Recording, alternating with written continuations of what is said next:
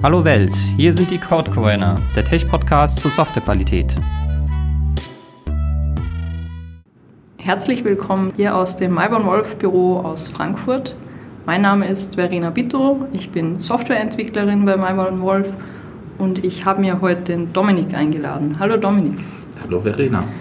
Würdest du unseren Zuhörern mal kurz ein bisschen beschreiben, was du so machst? Was hast du in der Softwareentwicklung schon für Erfahrungen gemacht? Ein kurzer Überblick. Angefangen habe ich vor fünf Jahren hier bei Malborn Wolf mit der Softwareentwicklung eigentlich. Davor immer mal so wieder ähm, einzelne Projekte, entweder in der, an der Universität oder privat. Und hier habe ich dann wirklich mit Softwareentwicklung professionell angefangen klassische, klassische Entwicklerkarriere erstmal irgendwie Softwareentwicklung gemacht, war lange Zeit in einem Wartungsprojekt, dann mehr in Richtung Architektur und jetzt zuletzt eben das letzte halbe Jahr hauptsächlich, davor auch schon vereinzelt, Beratung, IT-Beratung. Genau, und worüber wir heute ja besonders reden wollen, ist, du machst auch IT-Audits. Was ist das denn eigentlich? wenn du das unseren Zuhörern beschreiben würdest? Was kann man sich darunter vorstellen? Darunter kann man sich ja letzten Endes technische Analysen vorstellen, im, so im Fokus. Mein, mein Kollege René ist auch immer so ein bisschen, wenn, wenn jemand von Audit redet, dann äh, erklärt er erstmal, dass es nicht ein Audit im gewöhnlichen Sinn ist, weil das wäre ja gegen irgendwelche Standards zu prüfen. Was wir dort tatsächlich machen, ist ähm, die so Software-Systeme, die wir haben, mehr zu ermitteln, wie würde es sich für uns anfühlen, ähm, diese Software zu bauen, zu warten und so weiter und darüber praktisch ein Feedback zu geben. Das ist so High-End, was wir in den Audits machen. Und dann eben auch so Hilfen, wo kann es denn weitergehen, was werden gut zu verbessern. Okay, wie kommt es denn da überhaupt dazu? Kommt dann tatsächlich jemand auf euch zu und sagt, wir haben Problem XY und könntet ihr da mal drauf schauen oder wie ergibt sich das? Ja, es ist sehr divers letzten Endes. Also teilweise läuft es so, ja. Teilweise ist es auch so, was wir jetzt zuletzt in letzter Zeit äh, verstärkt haben, dass wir sogenannte DD-Audits haben. Also das heißt, die eine Firma möchte in eine andere Firma investieren oder was kaufen und da wir so mitten in der Digitalisierung sind, äh, ist die Software, die dahinter ist, halt auch extrem relevant und da machen wir dann so technischen Analysen bezüglich der Software. Teilweise ist es einfach so, dass jemand einen zweiten Blick auf eine Software haben möchte also einen nicht internen Blick und einfach mal von außen ein Feedback. Und ja, die klassische Situation ist, jemand hat irgendwie hauptsächlich das Problem, die aktuelle Wartung oder aktuelle Weiterentwicklung ist so stark gehemmt, dass jemand einfach ein Blick von außen gesucht wird, einfach da so eine Notsituation ist. Und schaust du dir dann in erster Linie die Software an oder geht es auch um die Prozesse, um die Menschen, die dahinter stehen? Es geht auch extrem über Prozesse, geht auch um Anforderungen, geht um Fachlichkeit. Was wir nicht machen, ist wirklich Menschen auditieren. Ja, es geht um die Menschen, aber die sind da. Also wir, wir fangen nicht an, irgendwie zu raten, naja, äh, such dir bessere Entwickler oder sonst irgendwas. Was wir vielleicht mal machen, ist so Hinweise gehen, ja, bildet, bildet die Entwickler noch mal ein bisschen besser in irgendeine Richtung aus. Äh, sowas machen wir aber ansonsten. Ja, und Menschen sind sehr zentral in, in, in den Audits, weil wir auch eine sehr workshop-zentrierte Form haben, diese Audits zu machen. Genau, mit wem hast du denn bei so einem Audit zu tun? Also ich habe mir jetzt kurzfristig mal vorgestellt, du setzt dich allein an den Code und gräbst dich da durch. Es klang jetzt aber schon so, als hättest du da auch Ansprache von, von Mitarbeitern, die dort arbeiten und den Code vielleicht auch kennen oder auf anderer Ebene die Anforderungen kennen, was das Ding noch tun sollte. Mhm.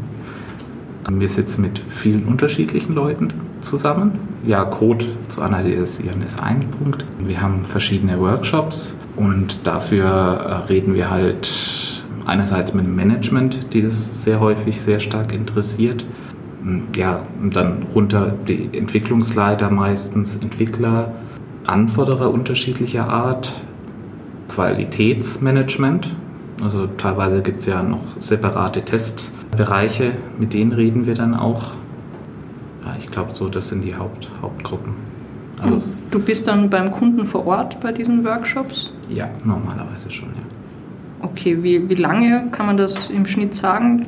Wie lange auditiert man da eine Software? Gibt es da fixe Rahmenbedingungen, in denen das gemacht wird? Also wir haben so ein mehr oder minder vollen, volles Auditprodukt, das so drei Wochen geht und auch so erste Maßnahmen, Diskussionen und so weiter einschließt. Wir haben teilweise aber auch ganz, ganz kurze, rein technische Analysen, die dann zwei, drei Tage gehen, also die, die sehr kurz sind und wirklich sich auf die reine Technik fokussieren, sind natürlich von der Aussagekraft dann wesentlich geringer als die langen Audits. Wie gehst du denn vor, wenn du jetzt in ein fremdes System reinblicken musst? Also wie verschaffst du dir da am schnellsten den Überblick? Weil ich könnte mir vorstellen, ist häufig sehr viel Code da, sehr viel Software da. Ähm, hm. Wo schaut man denn da in erster Linie mal rein? Also idealerweise ist, wenn, wenn man so die, die, die, technische Analyse macht, hat man davor schon ein bisschen was über die Fachlichkeit gehört, ein bisschen was über, über die Anforderungen gehört. Also das ist ein extrem gutes Feedback anfangs, um sich einfach auch zu orientieren. Danach also wir gehen fast immer einfach davon aus, dass wir mal Softwarelandkarten machen. Also die, die, den Code als eine Landkarte oder als eine Stadt darzustellen und dann anhand dieser Struktur, die wir dann sehen, einzelne Dinge hineinzugreifen, hineinzuschauen, wo wir sehen, dass Hotspots im System mit auffälligen Metriken existieren. Und so kommen wir dann über, über diese echt metrikzentrierte globale Sicht äh, sehr leicht in das System rein. Und Was würdest du da auf diesen Software-Landkarten sehen? Mm, also da sind viele Standardmetriken erstmal drin, wie äh, Real Lines of Code, McCabe-Komplexität, Nesting-Level, Kommentierungsgrad und so weiter. Von daher kriegt man relativ schnell ein Gefühl, zum Beispiel wie monolithisch ist der Code gebaut, also wie viele Riesenklassen und Riesenpakete gibt es. Und das sieht man sehr schnell auf den Blick. Kommentierungsgrad sieht man natürlich auch schnell auf den, auf den ersten Blick. Und so kriegt man relativ schnell ein Gefühl über das System. Ist das auch etwas, was ihr dem Kunden dann zeigt oder ist das mehr etwas für die interne Analyse, um das selbst einschätzen zu können? Das zeigen wir dem Kunden dann. Und das ist so der zweite Teil der Analyse. Die Ergebnisse, die wir da haben oder den Eindruck, den wir gewonnen haben, darüber reden wir danach in Workshops. Das heißt, da ist dann nochmal dieses nochmal ein Erkenntnisgewinn, wenn man wirklich mit den Entwicklern redet. Äh, wieso ist denn das so? Wieso sind die Metriken so? Also das ist so der zweite Teil der Analyse letzten Endes. Hast du außer diesen Softwarelandkarten noch andere Werkzeuge, die du da verwendest, um Gefühl zu kriegen, wie gut die Software ist? Was wir häufig noch dazu benutzen, um die Architekturqualität äh, zu ermitteln, ist ein Tool namens Structure One-on-One. Das ist eben so ein Abhängigkeitstool, das zeigt verschiedene Abhängigkeiten zwischen Paketen, Klassen, Dateien, je nachdem, was es für ein System ist. Und es gibt einen extrem guten Eindruck über die Softwarequalität, über so Dinge wie Zyklizität, über Kopplungsgrad, über, das sind so die Hauptpunkte, Strukturiertheit. Damit kann man dann halt auch wieder sehr gut in Workshops arbeiten, um mit dem Architekt dann zu reden. Wie wichtig sind für dich das Vorhandensein von Tests? Also machst du da auch einen Blick drauf? Gibt es Tests oder ist das erstmal weniger wichtig? Tests sind mir sehr, sehr wichtig sind bei dem, diesen Analysen aber nicht ganz so zentral. Hat verschiedene, verschiedene Gründe, dass es nicht so zentral ist. Der, der simpelste Grund ist eigentlich, dass man es schlecht analysieren kann in der kurzen Zeit. Und man eigentlich kann man hm, die Güte der Tests nur erkennen, wenn man sie liest, A und B, wenn man die Coverage ermittelt, was jetzt auch wieder eine Runtime-Sache ist. Deswegen ist das extrem schwer zu ermitteln. Also da machen wir viel mit Nachfragen und kleine Plausi-Checks, also wie viel Code in Tests gibt es überhaupt. Das heißt, da schauen wir wirklich mehr, gibt es Tests und was ist so die Aussage der Einzelnen zu den Tests. Das ist spannend, hätte ich tatsächlich nicht erwartet. Andererseits wüsste ich, wie du sagst, auch nicht, wie man das schnell valide klären kann, ob denn die Art der Tests gut sind oder ob es nur viele sind und aber eigentlich nicht viel machen. Mm, musstest du denn Audits irgendwann auch schon mal abbrechen, weil du das Gefühl hattest, keine Ahnung, A, der Code, den kannst du irgendwie nicht warten oder B, es gab irgendwelche Anforderungsänderungen, dass das Audit nicht mehr gewünscht wurde. Kann sowas passieren? Theoretisch wäre es schon in manchen Situationen denkbar. Ist mir persönlich nie passiert. Würde ich aber auch sehr außergewöhnlich halten in, in einem Rahmen, in dem wirklich ein das Audit wird ja beauftragt. Also der Kunde wünscht sich das und es ist ein sehr, sehr kleiner Zeitraum, in dem das stattfindet. Also dass da irgendwie so etwas passiert ist, halte ich für sehr, sehr gering. Und der Outcome aus solchen Audits, du hast erwähnt, ihr kommt dann nochmal in Workshops zusammen, mhm. gibt dann nochmal eine Abschlusspräsentation. Mhm habt ihr dann auch so im Nachgang noch Kontakt zu den Leuten, wie das dann vorangegangen ist oder ist das damit dann für euch eigentlich abgeschlossen? Das ist auch wieder sehr unterschiedlich. Also teilweise haben wir ja Folgebeauftragungen nach den, nach den Audits. Also in manchen Systemen sind wir ja danach in die Wartung von den Systemen gegangen. Was wir jetzt auch ab und zu mal hatten, ist, dass wir die Systeme nach ein paar Jahren nochmal angeschaut haben oder dass wir irgendwie nochmal Nachfragen zu bestimmten Punkten kamen.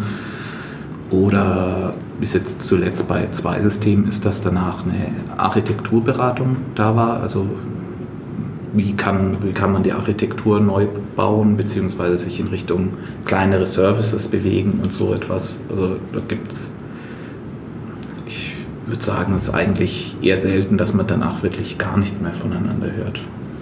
Ist ja auch interessiert, wie es weitergeht ja. und natürlich der Kunde auch, wie er es dann vielleicht anders oder besser machen kann. Ja, das ist schon sehr spannend, ja. Jetzt machst du meines Wissens nach schon häufiger Audits und ich habe auch das Gefühl, dir machen diese Dinge großen Spaß. Ja. Warum denn? Also was findest du daran so spannend? Sehr, sehr viele Dinge. Ich muss mir tatsächlich überlegen, welche ich davon rauspicke.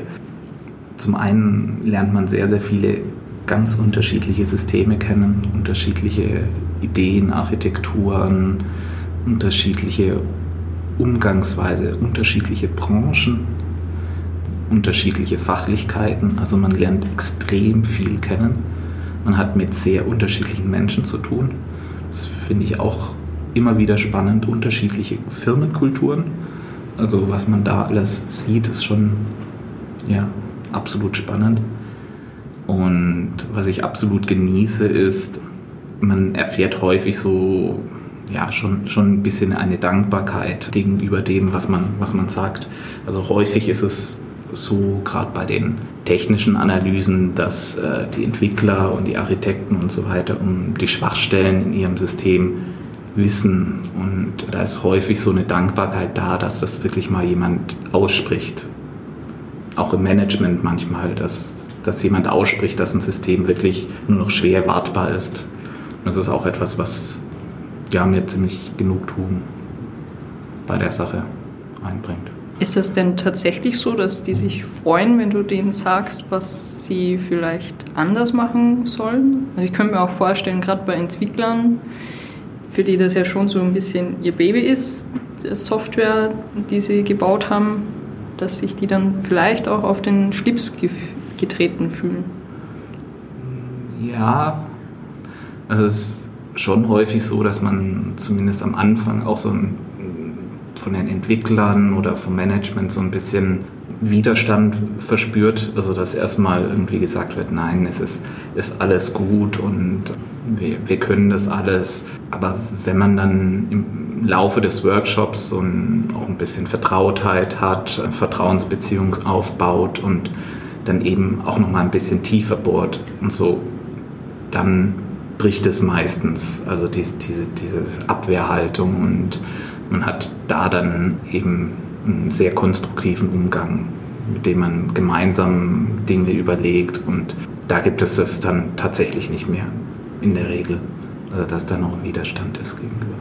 Ist, glaube ich, auch etwas, was man mit sehr viel Wertschätzung schon auch machen muss, solche Audits, weil ich könnte mir eben schon vorstellen, wenn man es ähm, falsch rüberbringt, sage ich mal, und da versucht drüber zu bügeln und zu sagen, das ist aber totaler Schmarrn, wie ihr das gemacht habt, dann kommt es natürlich auch nicht so gut an. Natürlich, also ich meine, ich, wir, sind, wir sind ja selber Entwickler und wir, haben sel wir waren selber schon in so Situationen, dass einfach auch keine Möglichkeit da war, damit anders umzugehen. Also von daher äh, muss man halt, macht sowieso grundsätzlich Sinn, mit einem sehr ja, verständnisvollen Umgang hineinzugehen.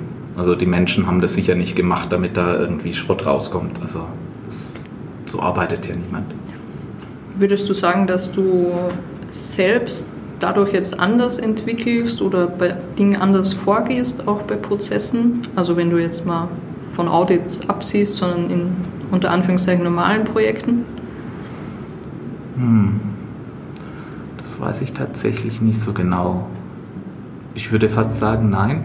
Also es sind, es sind ein bisschen äh, Verständnis gewachsen, welche Dinge manchmal zu was, was führt, aber ich würde nicht unbedingt sagen, dass man da viel in, in die, in die lang, längeren Entwicklungsprojekte mitnehmen kann von, das, von dem, was man in Audits kennenlernt.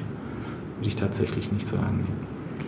Hast du selbst ähm, Ideen, die du uns erzählen könntest, wie man es denn schafft, dass mein Stück Software nicht zu einem Auditfall wird? Also wenn es denn zum Audit kommt, ist es ja häufig so, das macht man ja nicht unbedingt freiwillig, sondern irgendwas funktioniert nicht mehr so, es ist nicht mehr so wartbar, mhm. Features einzubauen ist schwierig. Hast du da denn vielleicht ein paar Tipps? Ja, also es liegt eigentlich in, in 90 Prozent der Fälle, äh, könnte man sehr viel verbessern, wenn man wirklich die Zeit für Qualitätssicherung und Quali Qualitätsarbeiten an der Software wirklich in das tägliche Geschäft einbindet. Also die meisten Systeme, die wir sehen, die am Ende schwer wartbar sind, da war es wirklich so, dass tatsächlich nur noch fachlich entwickelt wurde und äh, Qualitätsaspekte der täglichen Arbeit nicht mehr mit berücksichtigt wurden.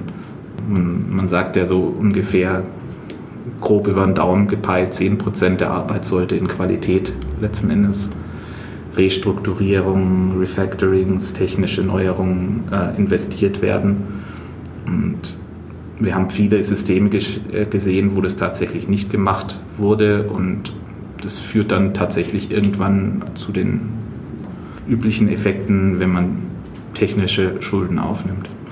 Bist du denn dann tatsächlich eher ein Fan davon, zu sagen, okay, 10% meiner Zeit nutze ich, um technische Schulden abzuarbeiten? Oder bist du eher ein Verfechter von technischen Stories? Was ist da so deine Erfahrung? Ich habe da so einen pragmatischen Ansatz. Ich, ich würde sagen, das, was für dieses Team, das daran arbeitet, funktioniert. Also ich kann mir bei allen Dingen vorstellen, dass es funktioniert in manchen Kontexten. Aber es ist wirklich so kontextabhängig. Wichtig also, ist es ja. einfach zu machen. Also ja, wichtig ist es einfach hauptsächlich zu machen. Ja. Okay. Hast du auch Punkte, die du bei Audits nicht so gern magst? Oder ist das tatsächlich alles für dich das Best Case in dem Audit zu sein? Also auch irgendwelche Dinge, die dazugehören, aber jetzt nicht so Spaß machen. Ja, es gibt natürlich so viele Standardarbeiten wie irgendwie Terminfindung und solche Sachen und PowerPoint malen und so irgendetwas. Das ist jetzt nicht unbedingt das, was jetzt so am attraktivsten ist, ist aber auch kein, kein Problem.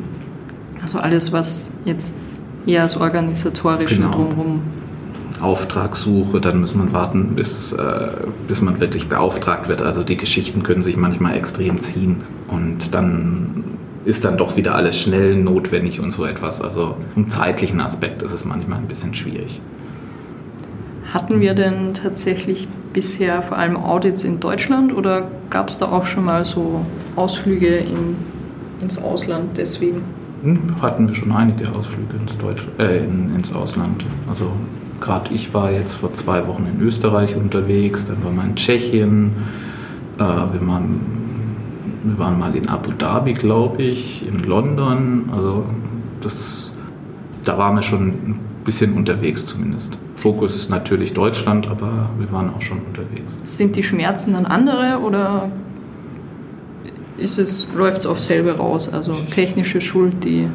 Ich, ja, ich glaube, das ist sehr international, also gleich, also würde ich sagen. Wir halten fest, technische Schuld ist international. Ja, ja. Möchtest du unseren Podcast-Zuhörerinnen und Zuhörern noch was mit auf den Weg geben? Sei es zum Beispiel irgendwelche Literaturtipps auch oder irgendetwas, wo du sagst, wenn ihr euch da mehr in diesem Bereich äh, informieren wollt, das kann ich euch empfehlen. Hm. Literaturtipps habe ich keine, aber ich würde tatsächlich nochmal stressen, wie wichtig es ist, in Qualität zu investieren und dass das eben auch den Product Ownern, Projektmanager, Projektleitern eben auch auf den, auf den Weg geben. Das ist, ist extrem wichtig und es, das sind technische Schulden, die sich irgendwann mal rächen. Und gerade in dieser agilen Entwicklung, die man heutzutage verfechtet, muss man einfach dieses, diesen Invest tätigen und kann nicht in technische Schulden aufhäufen. Ja, dann vielen Dank. Also ich habe extrem viel gelernt. Ich konnte mir bis jetzt überhaupt nicht vorstellen, wie das konkret eigentlich abläuft. So ein Audit. Mhm. Hätte jetzt eigentlich auch richtig Lust, gleich einfach mitzumachen. Müssen wir, glaube ich, noch ein bisschen vertagen. In diesem Sinne, vielen Dank an die Zuhörer okay. da draußen. Ähm, meldet euch einfach, wie es euch gefallen hat. Vielleicht habt ihr auch noch Fragen an den Dominik, die ihm, wir ihm zulassen kommen können, zulassen können, kommen. So. genau. Vielen Dank und macht's gut. Vielen Dank euch. Tschüss. Vielen Dank fürs Zuhören. Wir freuen uns über Feedback, Themenwünsche und für eine gute Sternebewertung hier auf der Plattform. Ihr könnt uns über codecorona at mybornwolf.de erreichen.